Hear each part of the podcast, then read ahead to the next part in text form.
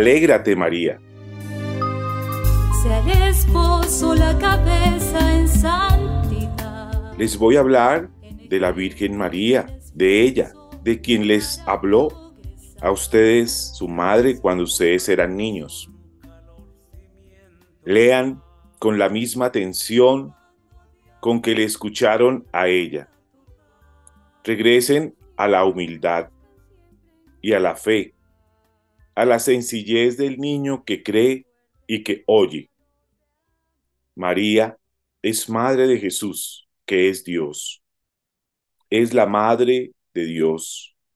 María es la criatura más espléndida de todo el universo, más bella que todos los ángeles, que todos los querubines, más pura que todos los lirios, más perfumada que todas las rosas, más bella que todos los hombres y que todas las mujeres, más santa, más pura, más tierna, más misericordiosa, más agraciada.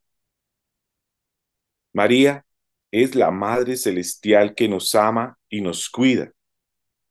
A pesar de nuestros pecados, a pesar de que la hemos olvidado últimamente. María, de la cual nació Jesús, que es el Mesías, como dice el Evangelio. María, que fue glorificada por encima de los coros de los ángeles y lleva una corona de dos estrellas sobre su cabeza, como lo expresa el Apocalipsis. Bendita tú entre las mujeres, y bendito el fruto de tu vientre, así dice el Evangelio de Lucas. Alégrate, María, llena de gracia, el Señor está contigo. El ángel del Señor te anunció que concebirás por obra del Espíritu Santo. Tú le diste a Jesús todo lo humano que tenía, su belleza, su ternura, su benevolencia, su amabilidad, su dulzura, su fortaleza. Alégrate, María, llena de gracia. Debemos volver al amor de María. Sí, si nuestro hogar está desplomándose, si el amor de los esposos está acabando, si la hija se está corrompiendo, si está en perpetua rebeldía y en desobediencia, si el hijo está apostatando y ha caído en los vicios modernos, Acuérdese, amigo y amiga mía, que le queda a usted la Virgen María para suplicarle y para que lo oiga. Cuando todo se ha empleado inútilmente, cuando todo ha sido inoperante, queda para usted María la Virgen, Madre de Dios, Madre de Jesús, la tierna, la maternal, la misericordiosa. Gracias, Madre María, llena de gracia. Gracias por la alegría de tenerte. Gracias, Santísima Madre. Gracias, Dios, por darnos a la llena de gracia, a la llena de ti. Mamita María, tú que eres la, la mamá perfecta, la santa, la virgen, la pura, la tierna, la llenita, llenita de Dios, tómanos en tu corazón. Intercede para que tu esposo, el Espíritu Santo, también nos llene de la gracia de Dios y también podamos decir, alegres somos porque tenemos a Dios en nuestro corazón, en nuestra vida, por tu amorosísima, alegre, santa intercesión. Gracias, mamita María. Madre Santísima, una vez más te damos gracias porque cada vez que te contemplamos en tu grandeza, que eres la llena de gracia, encontramos mucho más alegría y sentido en nuestras vidas. Una vez más, gracias, Madre, porque nos cuidas. Todo momento nunca te olvidas de nosotros, aunque nos olvidemos de ti en momentos difíciles. Pero una vez más tomamos conciencia de lo importante que eres para nosotros para que nos lleves poco a poco hacia tu Hijo Celestial. Por eso te damos gracias. Infinitas gracias, Madre. Señora, gracias por llamarnos al lado de Jesús. Gracias por gestar diariamente a tu Hijo en nuestras vidas. Gracias te damos por tu presencia, siempre ahí dispuesta, aunque te ignoremos, a estar en nuestro proceso de salvación, en nuestro proceso de llegar a ti, de llegar al Señor, de llegar a degustar la presencia cada vez más grande, más santa de ese Señor Jesús que es tu Hijo. Hoy que queremos eh, colocarte todos nuestros problemas, todas nuestras necesidades.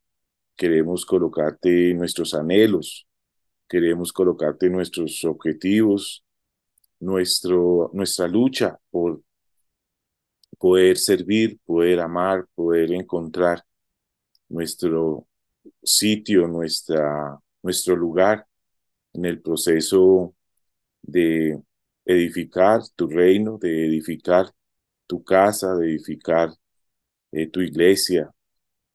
Ayúdanos, Virgencita, a hacerlo como tú. Ayúdanos a, a estar dispuestos a que tú actúes, intercedas y nos des todas las gracias de tu Hijo Jesús para lograr ser felices, para lograr amar, para lograr servir.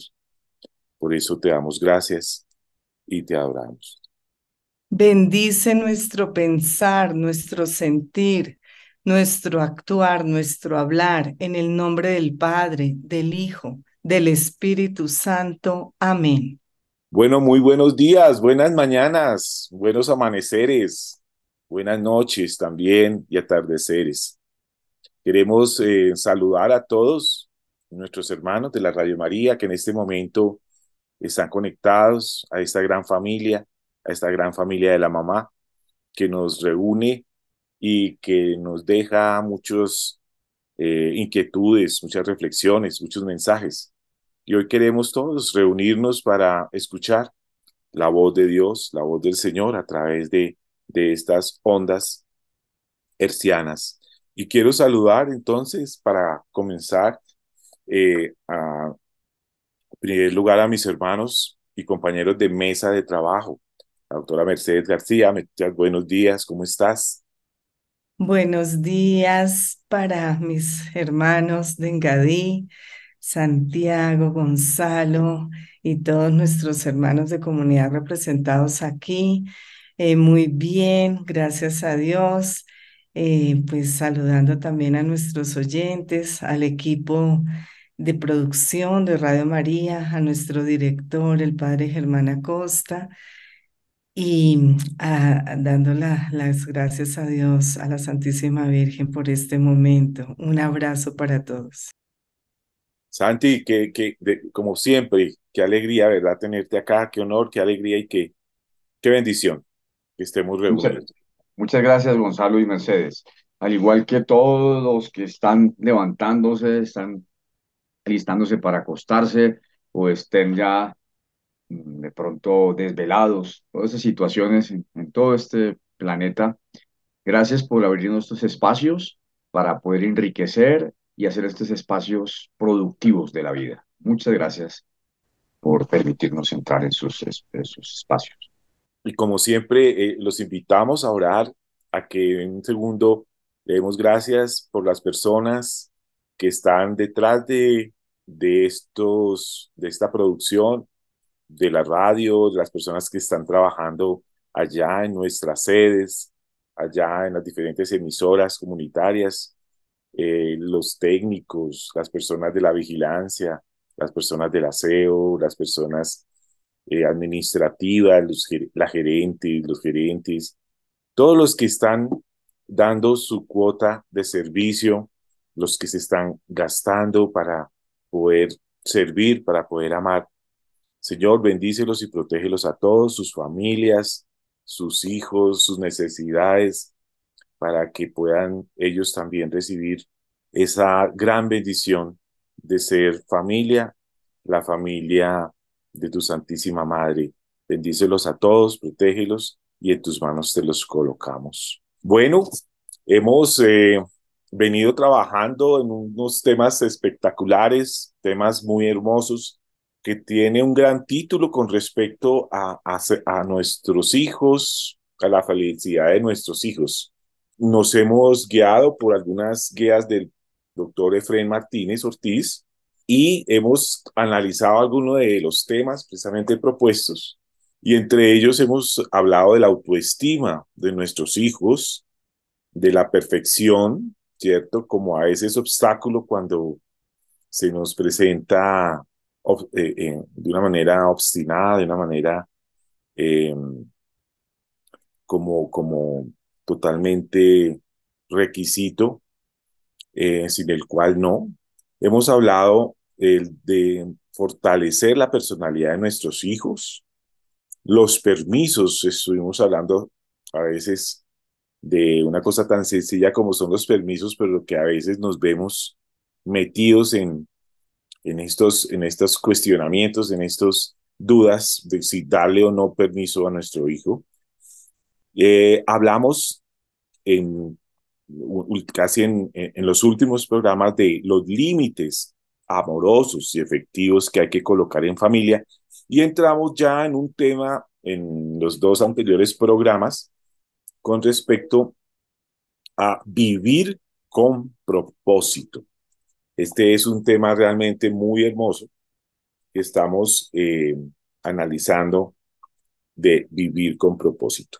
Entonces, eh, pues yo le pido a la doctora Mercedes un breve recorderis sobre este tema para, para seguir en el desarrollo precisamente eh, de tener propósito en nuestra vida y sobre todo ayudar a que nuestros hijos y las personas que están en nuestra responsabilidad eh, adquieran estas bendiciones de tener propósito. Entonces, Mechitas. Claro que sí, Gonzalito, y para nuestros oyentes. nuestra fuente que estamos compartiendo es del doctor Efren Martínez Ortiz, psicólogo, eh, doctorado, y muy promotor de la logoterapia en Colombia. Y la propuesta bibliográfica Padres Seguros, Hijos Felices. Y el eje de la logoterapia justamente es el propósito, vivir con propósito, el sentido de vida. Entonces hablamos de Víctor Frank, que es el creador de este enfoque terapéutico y eh, pues es un tema realmente apasionante la pregunta, ¿cómo podemos vivir con propósito? ¿Cómo podemos tener una vida plena de sentido? Es lo que queremos explorar. La idea es que como padres de familia nos hagamos cargo de que los hijos o los miembros de la familia puedan aumentar su experiencia de sentido de vida. Le recomendamos el libro El hombre en busca de sentido de Víctor, Víctor Frank, quien en su durísima experiencia eh, de, de, ser, eh, de vivir los campos de concentración por, su, por sus padres judíos, Em, él ya venía eh, creando esta teoría eh, por la experiencia que tuvo con los adolescentes post Primera Guerra Mundial que no se suicidaban versus los que sí. Él decía, pero que, que tienen estos adolescentes que viviendo lo mismo, todos, unos se suicidan y otros no, que tienen los que no. Y encontró eso, que el que encuentra una razón para vivir encuentra cómo lograrlo. Entonces, pues Víctor Frank es un psiquiatra, era un psiquiatra austriaco, vivió las dos primeras guerras mundiales y pues al estar en Austria tuvo de cerca el rigor del conflicto de ambas. Por tres años y medio en los campos de en diferentes campos de concentración, perdió a su esposa en embarazo, a su padre, a su madre, perdió todo, absolutamente todo. ¿No? Entonces él dice solamente conservaba mi existencia desnuda hasta los afeitaban, ¿no? Para poderlos desinfectar. Entonces él lo vivió, él estuvo confrontado con solo saber que contaba con el día que estuvo, que amaneció vivo, hasta ahí sabía. Y, y pues todos hemos oído cómo es la, la historia del holocausto. Entonces había muchas personas que, que solamente podían sobrevivir a pesar de su delgadez, de su enfermedad, a pesar de la amenaza de, de que no saliera de la, de, la, de la llave de la ducha agua, sino gas, según la, las hileras donde los, los, donde los capos, los, los, em, los llevaran, en la fila que los llevaran. Entonces él, él tuvo que vivir esto y esto nos, nos hace sentir que hay una persona que propone esta terapia y esta teoría de la logoterapia desde sus entrañas, que se identifica con nuestro dolor. Lo que cada uno vive, sufrimiento o difícil, es lo peor de, a nivel subjetivo y personal, así como un campo de concentración, una experiencia pues extrema, crítica. Desde eso él nos enseñó que, que podemos estar presos eh, físicamente, pero depende la actitud que tengamos ante las circunstancias y ante las situaciones de la vida, eh, podemos nosotros ser libres, porque lo importante no es lo que estemos viviendo, sino cómo lo asumimos. Y la forma como él lo asumió y es lo que hace la logoterapia, es hacernos responsables de nosotros frente a las situaciones extremas. Uno frente a la situación extrema puede decidir, voy a aprender de esto, voy a santificarme con esto, voy a dar lo mejor de mí en esto, voy a crecer en humildad, como Padre Pío nos decía.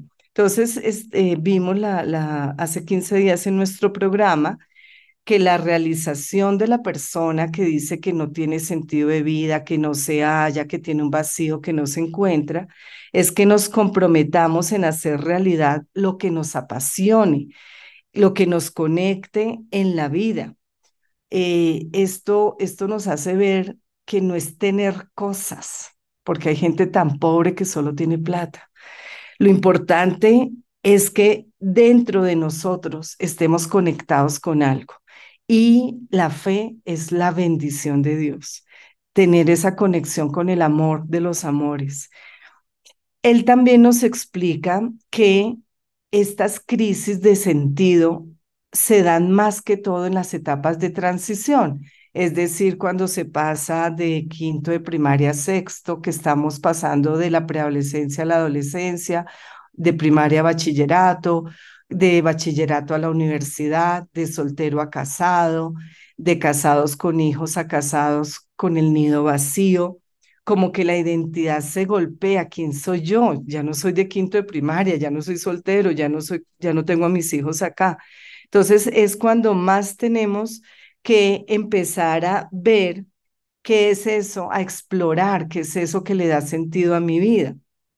Pero también veíamos hace 15 días que no solamente no debemos quedarnos estancados en que ya no estoy viviendo esa etapa, ya ahora mi etapa es otra, porque hay que asumirlo y hay que hacerle el duelo a la etapa que estamos dejando y en esperanza y en actitud de sentido de vida, encontrarle sentido pues a la, a la siguiente etapa de la vida, pasar la crisis de crecimiento, crecer, crecer siempre en las crisis es la invitación, sino que también el doctor Efren nos dice, es importante revisar que no solamente tengamos un sentido de vida, quien una, la persona que dice mi único sentido de vida es la pareja, mi único sentido de vida es el trabajo, mi único sentido de vida es mi hijo, pues cuando ellos ya no estén, ¿qué va a ser de nosotros? Entonces nos invita a ser integrales, a tener muchas fuentes de sentido, sentido de vida en la fe, sentido de vida en los amigos, sentido de vida en la familia, sentido de vida en lo que hacemos,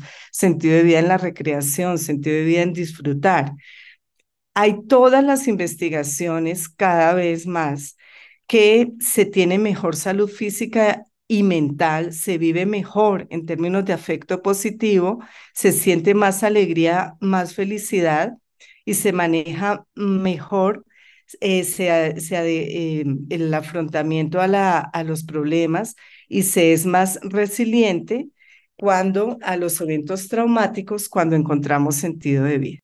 Bien, y, y entonces avanzando, nos encontramos con otras recomendaciones que nos aporta el doctor Efren, muy valiosas, y es esta, confusión existencial, vacío y desconexión. ¿De qué se trata esto? El asunto es que vivimos en una época de mucha conexión, de confusión existencial, porque le enseñamos a nuestros hijos que deben hacer las cosas fáciles, y lo más importante es aparentar.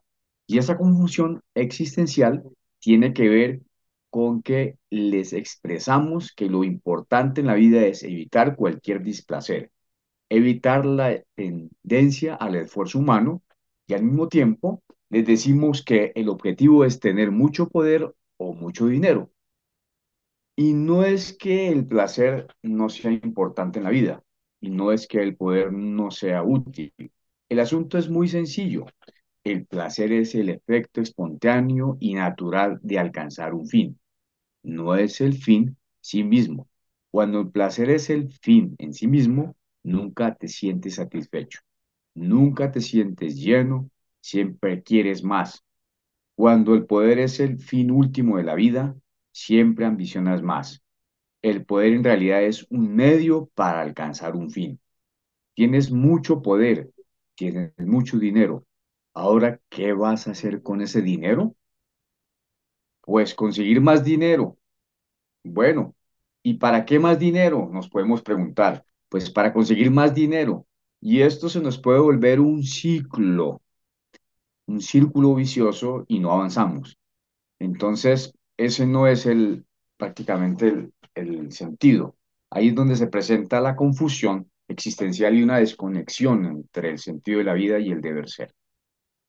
Y hoy en día, qué frecuente vemos eso, ¿cierto? Como la generación nuestra, o no, la generación que nos sigue, desafortunadamente, creo que lo hablábamos en, la, en el programa anterior, nosotros somos de una generación de pronto que, que fuimos una generación luchadora o que hemos sido una generación eh, que recibimos eh, educación casi que, pues como dicen por ahí, con las uñas, tratando de salir y tratando de, de esfuerzo, eh, nuestros padres haciendo lo mejor posible para poder darnos eh, la mejor educación. Y obviamente nosotros queremos que nuestros hijos y nuestros nietos tengan el menor sufrimiento posible, ¿cierto?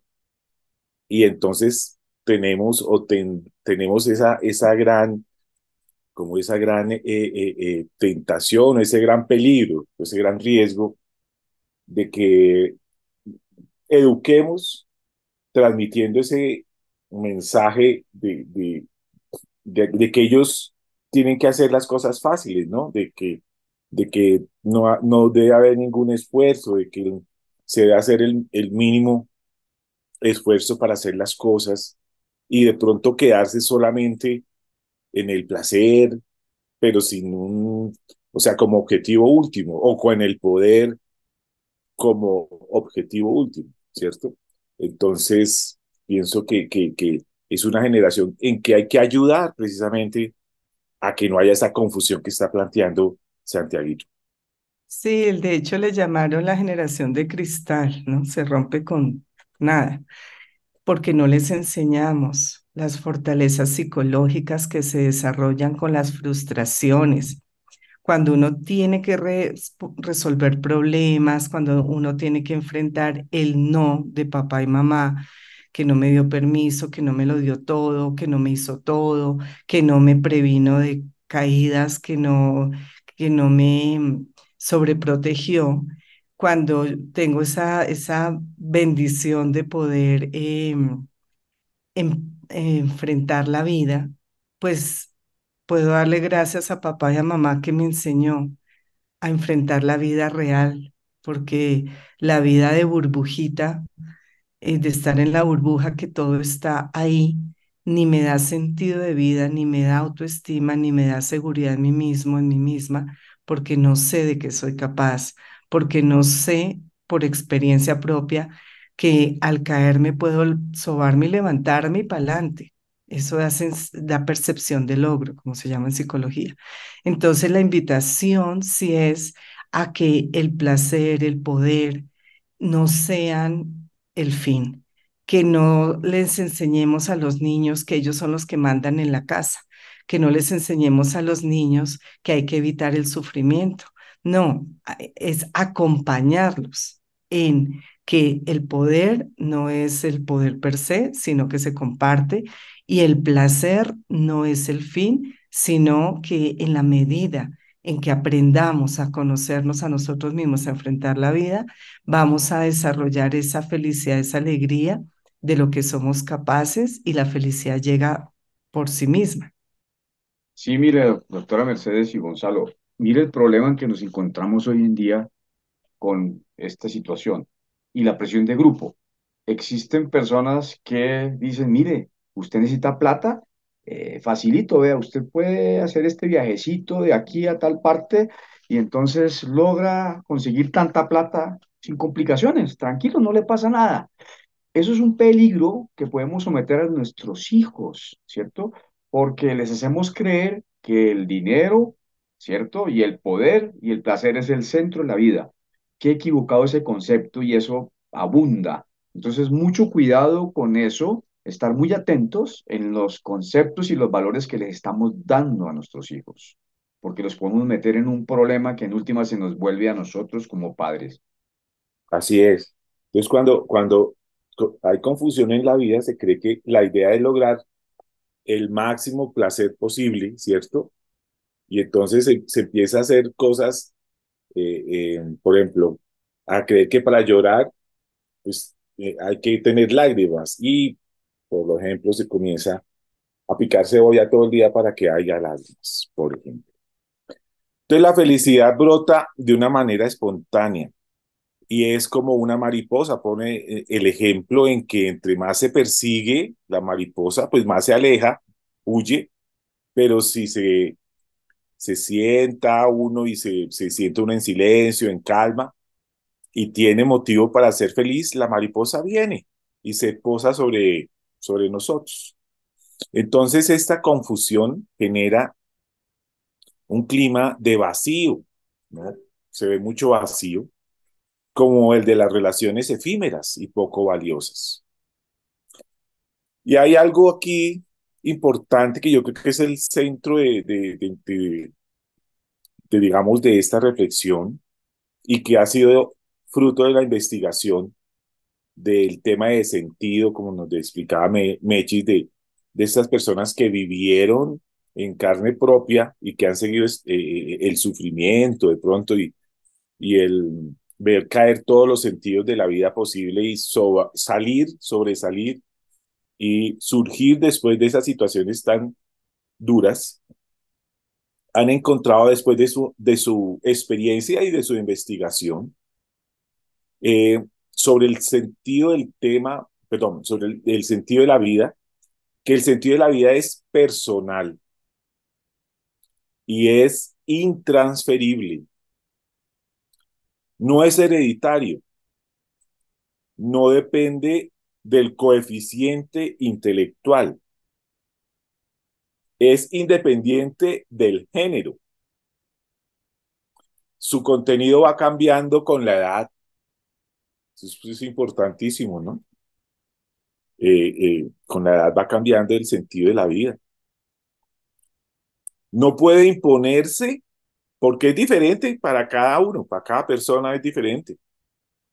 Y a veces el sentido de la vida de nuestros hijos no es el que nosotros quisiéramos. Y eso a veces sí nos da muy duro. A veces chocamos cuando creemos que nuestros hijos deben tener este rumbo y no, para ellos es otro. El asunto es que se puede modelar, sí, y propiciar ambientes donde sea más fácil que perciban cosas valiosas y no eh, latas de metal o eh, metal barato que parecen oro, porque no todo lo que brilla es oro, ¿cierto? Entonces, entramos eh, en una pregunta muy importante y, bueno, vamos a desarrollarla entre todos. ¿Qué es vivir entonces? ¿Qué es vivir? Claro que sí. Con un propósito. ¿Qué es vivir con un propósito, Santi? ¿Qué nos Mira, Qué interesante esto. Esto está emocionante y muy, Sí. muy, muy valioso. ¿Qué es vivir con un propósito? Muchas personas te van a decir el sentido de la vida es tener metas, pero hay mucha gente que tiene metas y no siente que su vida esté plena de sentido. Yo puedo tener la meta de ser abogado como mi padre y trabajar en un bufete de abogados de él, pero eso no me llena el corazón, no me hace palpitar por dentro. Yo puedo tener la meta de cumplir A, B o C, pero realmente eso no me conecta. Lo que sí suele ser común es que la gente que tiene sentido, que tiene propósito, suele tener metas, pero no todo el que tiene metas tiene sentido. Interesantísimo. Y eso es cierto. Mira que todos nosotros en la vida hemos experimentado cuando tenemos un objetivo claro, la vida, es decir, prácticamente que uno no quisiera como acostarse a dormir, uno como que quisiera seguir trabajando en ese proyecto y le da y le da, ¿verdad? Pero obviamente que uno tiene que descansar porque el descanso también es sano, pero eso es una forma para ver cómo cuando uno tiene un objetivo claro y que lo motiva a uno con una meta clara, oiga, uno se le olvida el tiempo y el espacio y se mete en eso. Entonces, esto es importantísimo. Qué aporte tan valioso este. Esa, es muy cierto, Santi, eh, que nosotros sepamos que ah, infortunadamente hay muchos coaching dirigidos al logro de metas, pero ¿qué es lo que nos conecta? La palabra clave que se utiliza en la logoterapia es valioso, valor, que tiene valor para mí, ¿sí? Que es lo no negociable, que es lo infaltable en mi vida. Si lo valioso para mí es el servicio, si lo valioso para mí es el amor, si lo valioso para mí es crear, si lo valioso para mí es eh, enseñar, si lo valioso para mí es encontrar lo que le puede ayudar a otro a ser feliz, caminar con el otro, es aportar su talento, ¿no? Eh, si lo valioso para mí es ayudar a que los demás se encuentren con nuestro Señor Jesucristo, o sea, ¿qué es lo valioso? ¿Qué es eso que no te puede faltar en la vida? Suele estar muy relacionado con la parábola de los talentos. a uno le dieron un talento, a otro tres, a otro cinco. Si tú estás conectado con eso, como tú, como Santi nos decía, que si uno está conectado con, con eso que, que es lo que, lo que ama uno, lo que tiene valor, lo que es valioso, lo que me hace vibrar, lo que me da sentido, lo que me llena, uno en verdad no siente cansancio, no se da cuenta que horas pasó el tiempo, uno lo haría así no le pagara, porque es que ya uno está pleno, ya. Entonces, enseñémosle eso a nuestros hijos, más allá de por qué no sacó 10 sobre 10, por qué no eh, logró la perfección aquí, por qué no lo nombraron allá en, la, en las estrellas de los 10 mejores. No, o sea, Ayudémosle a descubrir a nuestros hijos por modelamiento, por ejemplo, porque nosotros, no importa si tenemos 50, 60, 70, 80 años y apenas estamos encontrando qué es lo que nos conecta y dejamos de vivir en piloto automático haciendo plata, respondiendo, pagando. No, paremos. ¿Qué me conecta?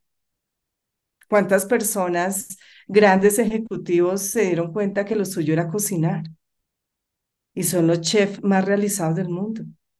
Aparte tienen plata, pero lo importante es que encontraron sentido, encontraron que les hacía vibrar.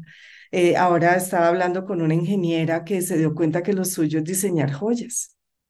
Está feliz. Entonces, hay muchos artistas frustrados que se dedicaron a hacer plata porque les dijeron cómo se le ocurre estudiar artes. Si eso no le da plata, ¿usted qué va a vivir? ¿Cómo se le ocurre ser filósofo? ¿Cómo se le ocurre ser docente si eso no da plata? Y resulta que nos da sentido. Uno, uno ya está lleno, feliz porque realizó su vocación, su talento, su llamado a la vida, la misión que Diosito necesitaba que hiciéramos. Bueno, entonces, eh, sigamos hablando precisamente de las características, ¿no? Las características puntuales de ese vivir con propósito. Ya Michita nos introdujo bellamente ese, ese tema. Entonces, Santi, no sé si tú nos quieras comentar lo de alguna de esas características puntuales precisamente para ir descubriendo toda esa introducción de que hemos hecho del vivir con propósito. Es esto, mira. Primero es, significa conectar la emoción a la razón, a personas, acciones o objetos valiosos. Si tú dices que tu pareja te da sentido, si tú dices, mi esposo me da sentido, quiere decir que pensar en él o estar cerca de él te emociona, te mueve por dentro, genera emoción. Hay un movimiento interno. Si tú dices que ese libro te emociona, quiere decir que pensar que lo vas a leer, pues está leyendo, te genera un movimiento interno. No estás muerto, hay algo que se mueve dentro de ti. Si tú puedes decir que tu trabajo te emociona, es posible que no quieras que a veces ni dormir, porque tú quieres estar conectado haciendo lo que te apasiona. El corazón suele estar siempre al lado de lo valioso. Pascual decía, hay razones del corazón que el intelecto no alcanza a comprender. Cuando la, experimentas de esa manera dices, lo sé bien porque esto me apasiona.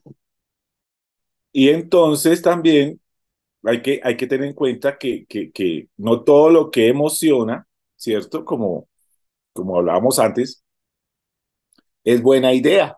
Y por eso, Santi nos decía al principio de esta característica importante de, de, del, del propósito, del vivir con propósito, es conectar la emoción y la razón, ¿cierto? E, el corazón y la cabeza, colocarla en un mismo lugar. Jean-Paul Sastre decía, podrás obligarme a que te dé las gracias, pero nunca a que me sienta agradecido contigo. Una frase fuerte. Eh, cuando eres papá, cuando eres mamá, la frase se vuelve muy fuerte, porque a los niños les decimos salude, dé las gracias, no nos preocupamos tanto de que realmente ellos se sientan agradecidos. o que en verdad sientan conexión o esa eh, alegría de, de, de hacerlo, ¿no? Nos quedamos en lo superficial y en la apariencia, que es otra de las características de nuestras generaciones. Qué interesante que nuestro hijo se sienta agradecido, ¿no? Eh, y dé las gracias, obviamente, pero que lo sienta más que es, más que lo diga. Qué importante es que nuestro hijo tenga la experiencia interna de sentirse justo y no solamente que ejerza la justicia porque es lo que toca. Ese es como, como, es importante como tenerlo en cuenta. Entonces, vemos que en esta sociedad lo que tenemos es una gran desconexión, porque las emociones a veces son vistas como elemento de segunda categoría. Si uno quiere molestar a alguien, basta con decir, ay, ya no seas tan emocional. Y esa es toda una ofensa porque las emociones son secundarias, a veces se miran como, como debilidades, ¿no es cierto? Que muy emocionales, la persona actúa muy emocionalmente, entonces no, no es de una gran altura. De pronto está prohibido la rabia, está prohibido el miedo, para algunos la tristeza puede ser muy mal vista o la alegría no nos la permitimos porque pasamos como a tener un segundo plano de, de, valor, entre comillas. Eh, y si existe, pues que no se note mucho porque qué dirá, el qué dirá, ¿no? El qué dirá, qué dirá la gente, porque nos alegremos con cualquier bobada. Entonces, las emociones son muy mal vistas o posicionadas en nuestra cultura, ¿cierto? Entonces, esa es una parte de, de desconexión de nuestra generación en relación a la emoción. Y resulta que las emociones son las que permiten conectarte con lo valioso. Sí, lo que decía, lo que decía Santi, lo que decía Mechis anteriormente, eh, eh, uno como que lo que lo mueve, lo que lo, lo impulsa, lo que no lo deja dormir, ¿cierto? Lo que lo emociona es lo que lo conecta con lo que realmente es valioso. Entonces, si uno siente rabia cuando te pisan o te tocan o te hablan mal de algo valioso, entonces uno reacciona, ¿cierto? Descubre que tú sientes miedo cuando algo valioso corre peligro, ¿no es cierto? Sientes tristeza cuando algo valioso está dejando de ser de forma natural o cuando algo valioso no se puede realizar. Alegría, por ejemplo, eh, eh, es cuando lo valioso está en todo su esplendor, sentimos alegría. Pero ¿qué hacemos si le prohibimos a los niños que se emocionen? En otras palabras, prohibimos que sean niños. ¿Cómo hacemos para generar en la casa un espacio en donde la rabia tenga algún valor, ¿cierto? Tenga, tenga su sitio. No la patada a la puerta, pero sí rabias, sí, sí ira. Entonces el miedo se vale. No necesariamente implica cobardía.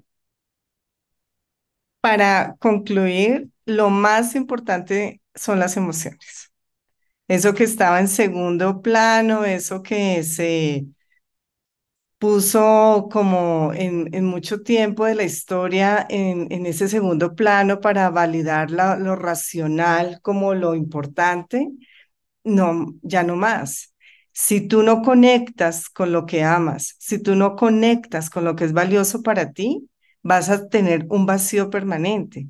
Si no permitimos que los niños sientan las emociones, si en la casa no se permiten las emociones, cuando él llegue a grado décimo, undécimo o grado doce, según el colegio, y le preguntas qué vas a hacer, qué has pensado, y tu hijo te dice no sé, fue porque no le dejaste sentir, porque se mandó un mensaje de nada de sensibilidad en esta casa.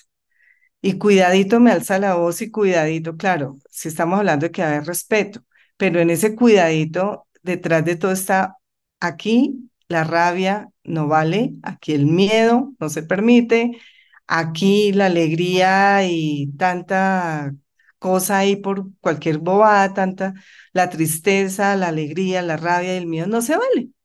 Sí, aquí las cosas se hacen como se dice y para adelante y punto. La razón, la productividad y el resultado, ¿no?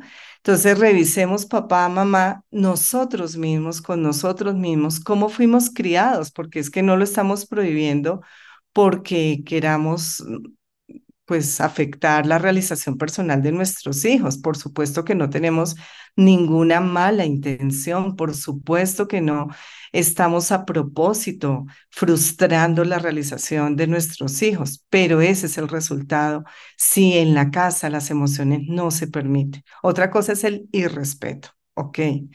Pero la, la forma como lo manifiesten nuestros hijos les ayudamos. Le, pero ¿cómo se lo ayudamos? Diciéndole, hijo, entiendo, o hija, entiendo que estés de mal genio, pero no vas a patear, no vas a golpear, no vas a lastimar a nadie. Vienes y nos dices, siento esto y tengo esto y lo desahogas y aquí estamos para escucharte y aquí estamos para que te desahogues con respeto, pero aquí en esta casa uno se frustra y tiene rabia. Uno tiene miedo de que lo valioso se, se, se acabe y tenemos eh, tristeza si, si, se, si, si perdimos a la abuelita, si perdimos a nuestra mascota, si perdimos ese regalo valioso que nos habían dado, aquí vale llorar, aquí se hacen duelos. Aquí si algo es bonito, celebramos. Si algo nos plenifica, nos lo gozamos todos. Y, y aquí eh, podemos tener, eh, sentir amenazado lo valioso y tener miedo. Sí, y nos ayudamos y nos escuchamos y lo desahogamos y nos expresamos. Entonces, si en la casa no se permiten las emociones, no vamos a saber, nunca el niño va a empieza a poner mil paredes, mil barreras a su corazón para que no sienta, para que haga silencio y entonces él no va a saber qué es lo que ama, qué es lo valioso, qué es lo que lo realiza, para qué vino este mundo, ni va a sentir el amor de Dios porque las emociones y los sentimientos son prohibidos. Entonces, en conclusión, lo más importante son las emociones. ¿Nos las permitimos en casa? Bueno, entonces, en el próximo espacio vamos a seguir de este programa vamos a seguir con esta primera característica de, vivir con propósito, ¿no?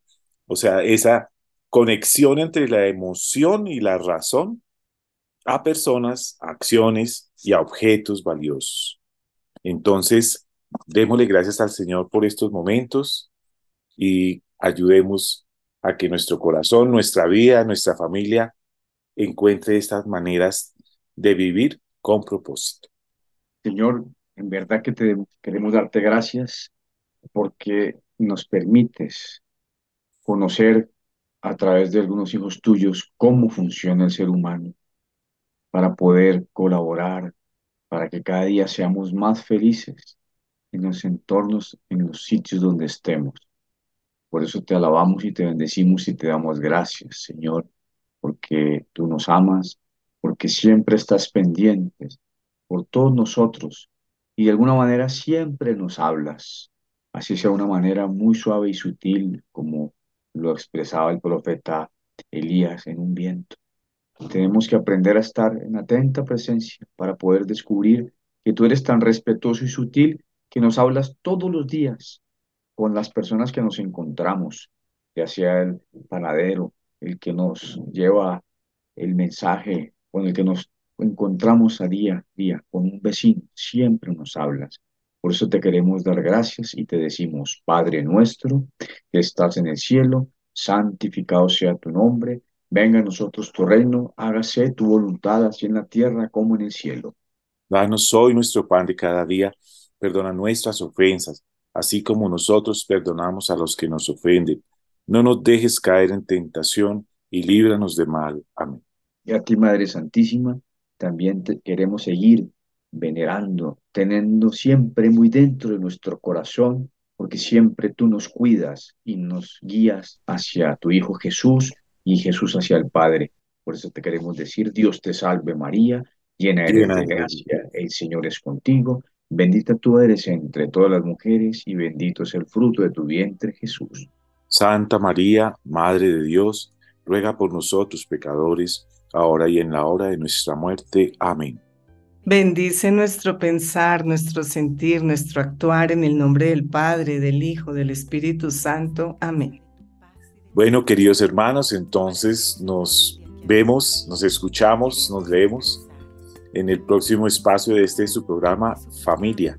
Vale la pena y lo dejamos como siempre en las manos de María, la Madre de Dios.